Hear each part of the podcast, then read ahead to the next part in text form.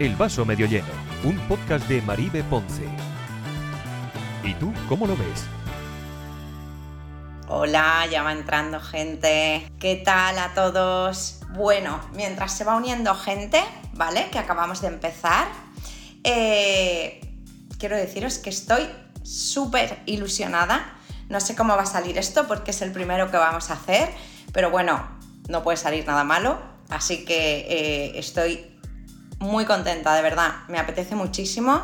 Y aquí vamos a hablar de cualquier cosa que os apetezca de crecimiento personal, ¿vale? Exclusivamente de eso.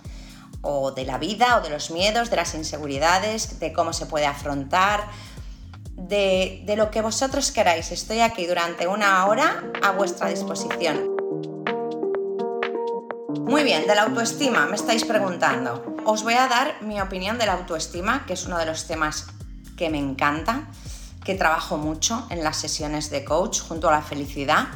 Y os diría que es una de las bases que sujeta todo. O sea, es algo imprescindible para poder alcanzar la felicidad, para poder, entendiendo felicidad como sentirte bien contigo mismo, pleno, satisfecho y centrándonos más en la autoestima, pues diría que hay determinados ingredientes que, forman parte de la autoestima y que importa mucho los referentes que has tenido, ¿vale? Las vivencias que has tenido, la infancia, de qué mensajes te han nutrido tus referentes, que muchas veces, o prácticamente en la inmensa mayoría, o por desconocimiento o porque no lo han sabido hacer mejor o no han tenido recursos para hacerlo de una mejor forma, pues hemos estado recibiendo y creciendo con mensajes muy limitantes, eh, a lo mejor hasta perturbadores, eh, que nos han hecho pensar que éramos o valíamos menos de lo que somos y de lo que valemos, ¿vale?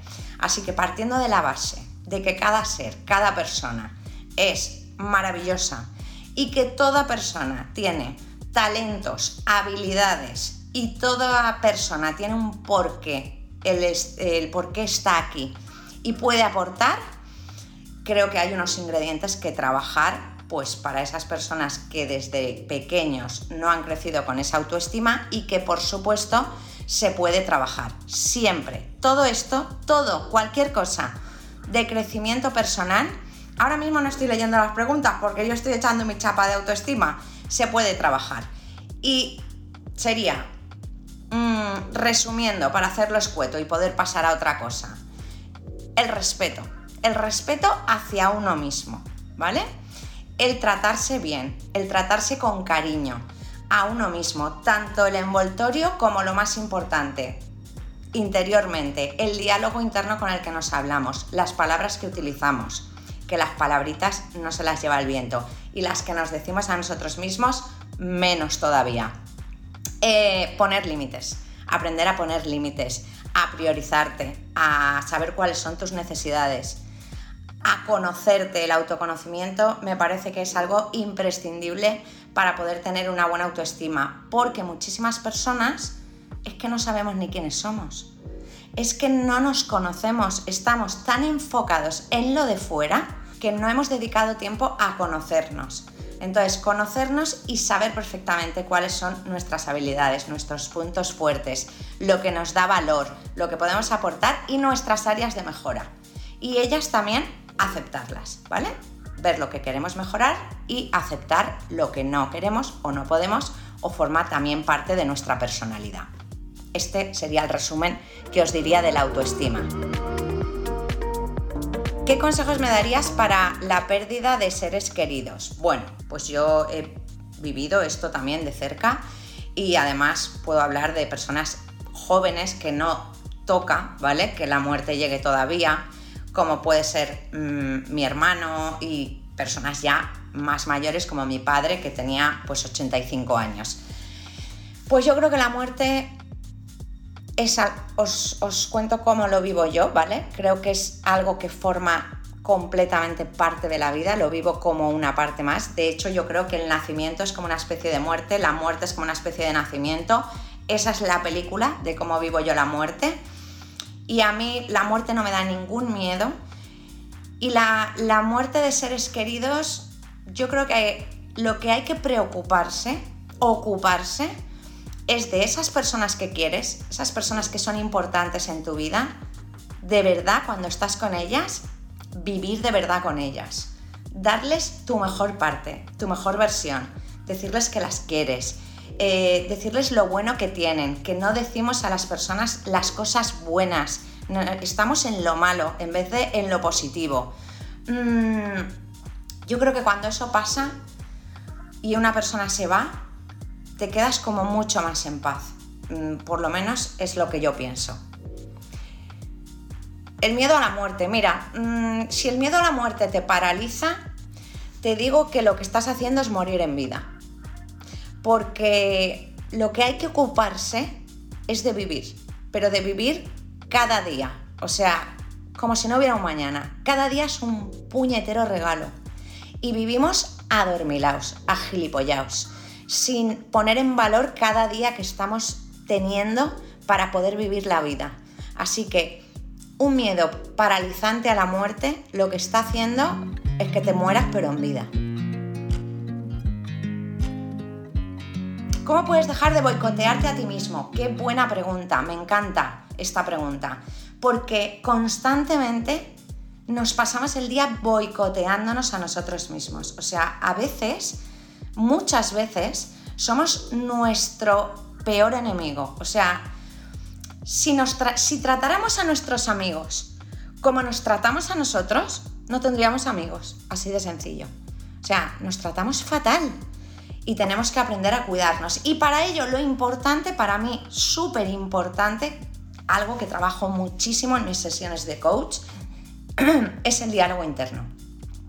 ¿Cómo pararos a pensar, ¿vale? Cuando acabe eh, el directo o cuando os dé la gana, cómo os habláis a vosotros mismos. ¿Qué lenguaje utilizáis? ¿Utilizáis el lenguaje de no valgo para nada, no sirvo, eh, qué gorda estoy, soy fea, nadie me quiere, no me va a salir bien? ¿Esto? ¿O me van a criticar, se van a reír de mí, no me va a salir? Eh, ¿Utilizáis este tipo de lenguaje? Porque si utilizáis este tipo de lenguaje, os estáis boicoteando a vosotros mismos. La mente es lo más poderoso que tenemos, lo más poderoso.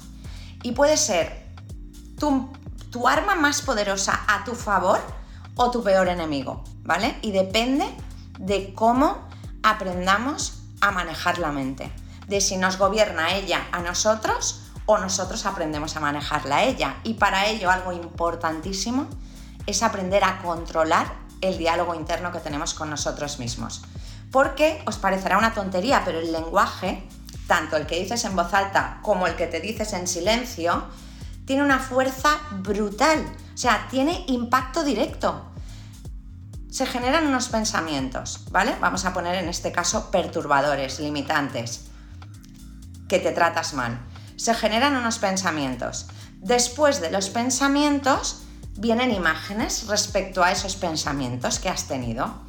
Esto automáticamente genera emociones.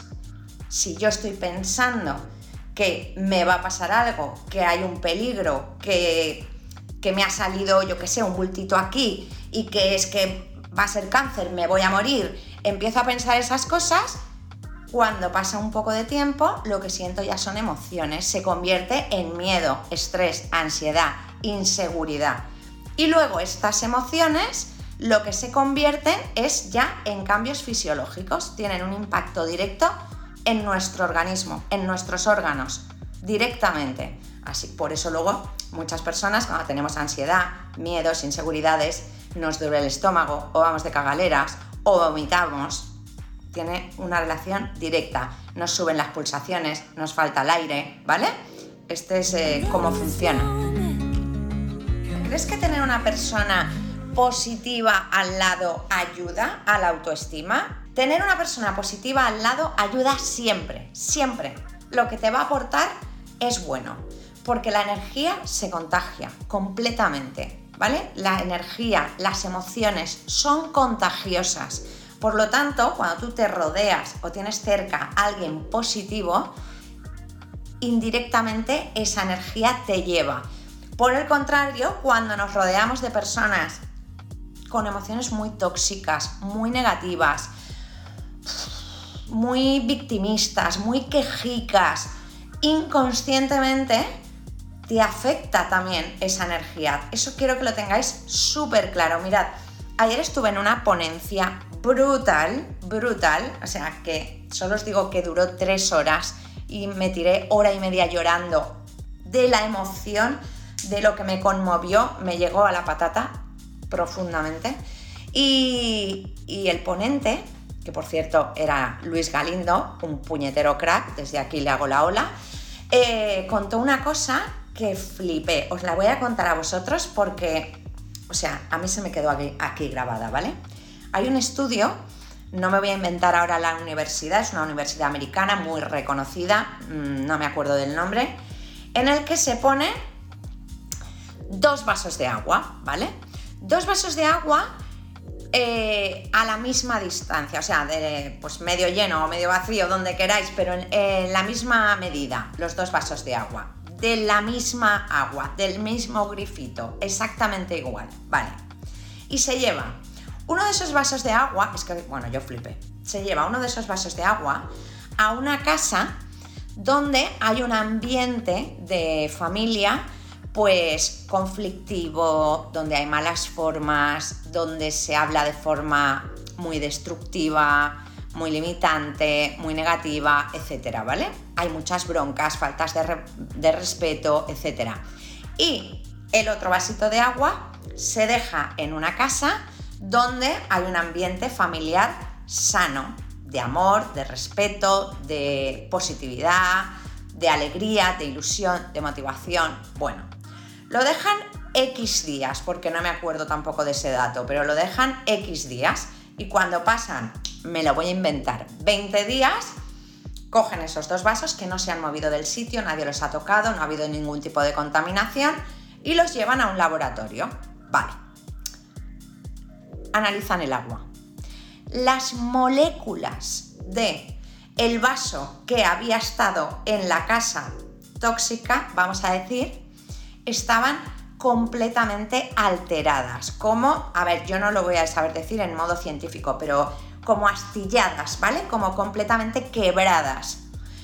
Y el vaso de agua que había estado en la casa donde había habido un ambiente sano, enriquecedor, constructivo y de amor, estaba perfecto, intacto, como cuando lo acababan de poner. Vale, hasta ahí me gustó mucho. Pero ahora viene donde la mataron. Cuando dice Luis Galindo. Perfecto, ¿os habéis quedado con el dato? El 80% de nosotros es agua. ¿Hola? Bueno, flipé. O sea, me quedé... Claro, digo, hostia, es que es verdad el 80% de nuestro cuerpo es agua. Imagínate un experimento científico comprobado donde había una alteración de las moléculas del ambiente en el que había esa crispación, esa falta de respeto, bueno, pues aplicaros a que somos el 80% de agua. Tiene un impacto directo. ¿Nos puedes recomendar algún libro de autoestima? Vale, os voy a recomendar, para mí, yo, mirad, yo llevo desde los 8 años leyendo de forma compulsiva. No ha habido ni un solo día desde que tengo 8 años que no haya leído. Y manda huevos, a los 49 he descubierto mi libro favorito, ¿vale? Es El regalo de Eloy Moreno. Es para mí el mejor libro de crecimiento personal que me he leído escondido detrás de una historia bonita. Os lo recomiendo completamente. De hecho, a todo el mundo que le hago coach digo, por favor, te lo puedes comprar y leerlo. Me da igual que no te guste leer, te lo puedes leer. Es una maravilla. Luego, un libro que a mí me impactó mucho, que me leí hace muchos años, es Inteligencia Emocional, de Daniel Goleman. Pero este ya es más técnico, ¿vale? Más teoría. El que os digo yo del regalo es súper fluido de leer porque es una novela, pero dentro está escondida un montón de mensajes de crecimiento personal preciosos. Hoy me siento plof, siento que la gente no me valora. ¿Qué puedo hacer?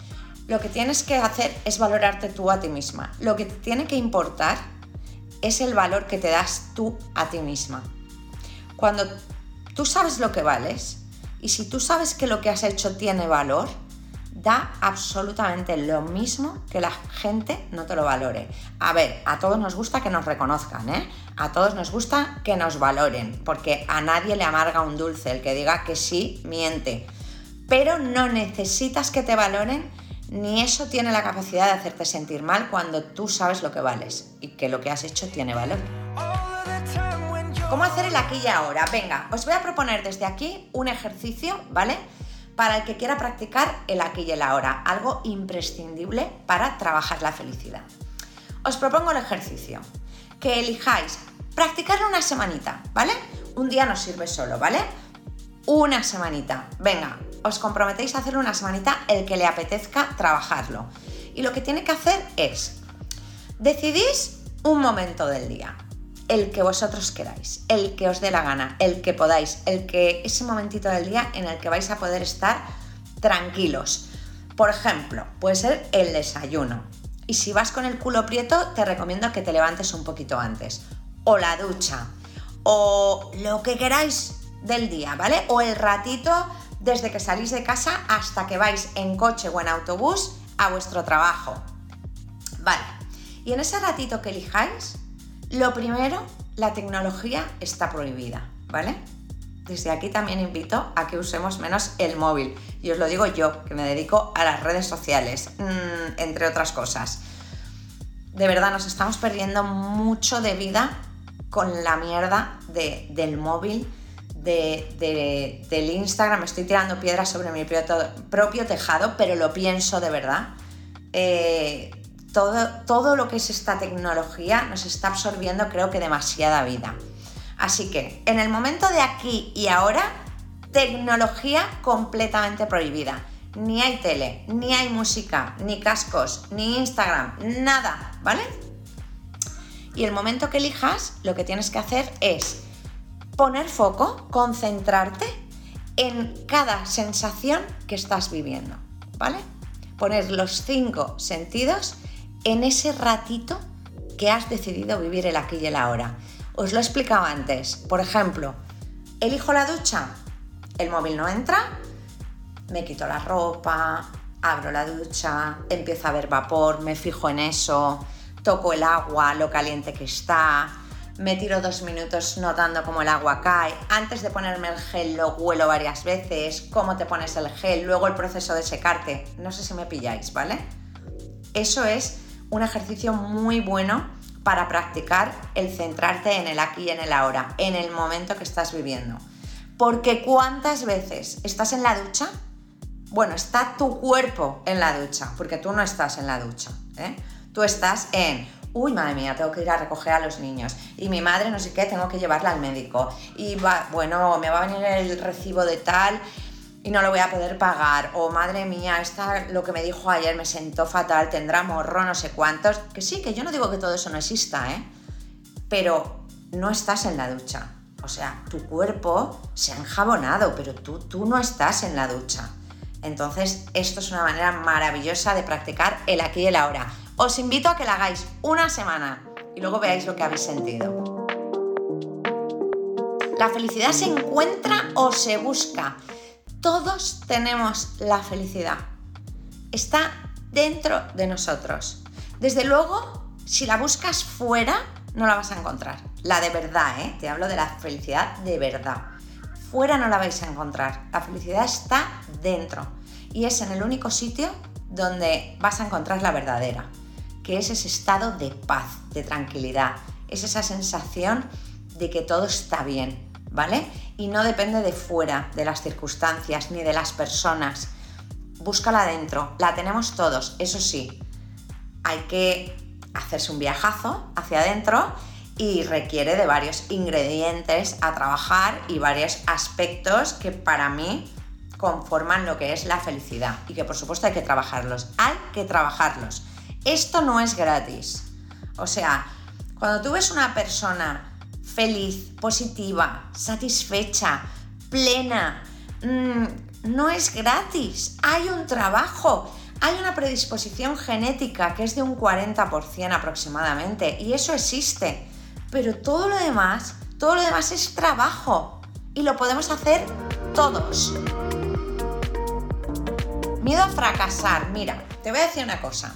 A las personas que yo quiero mucho, ¿vale? Les deseo que fracasen mucho.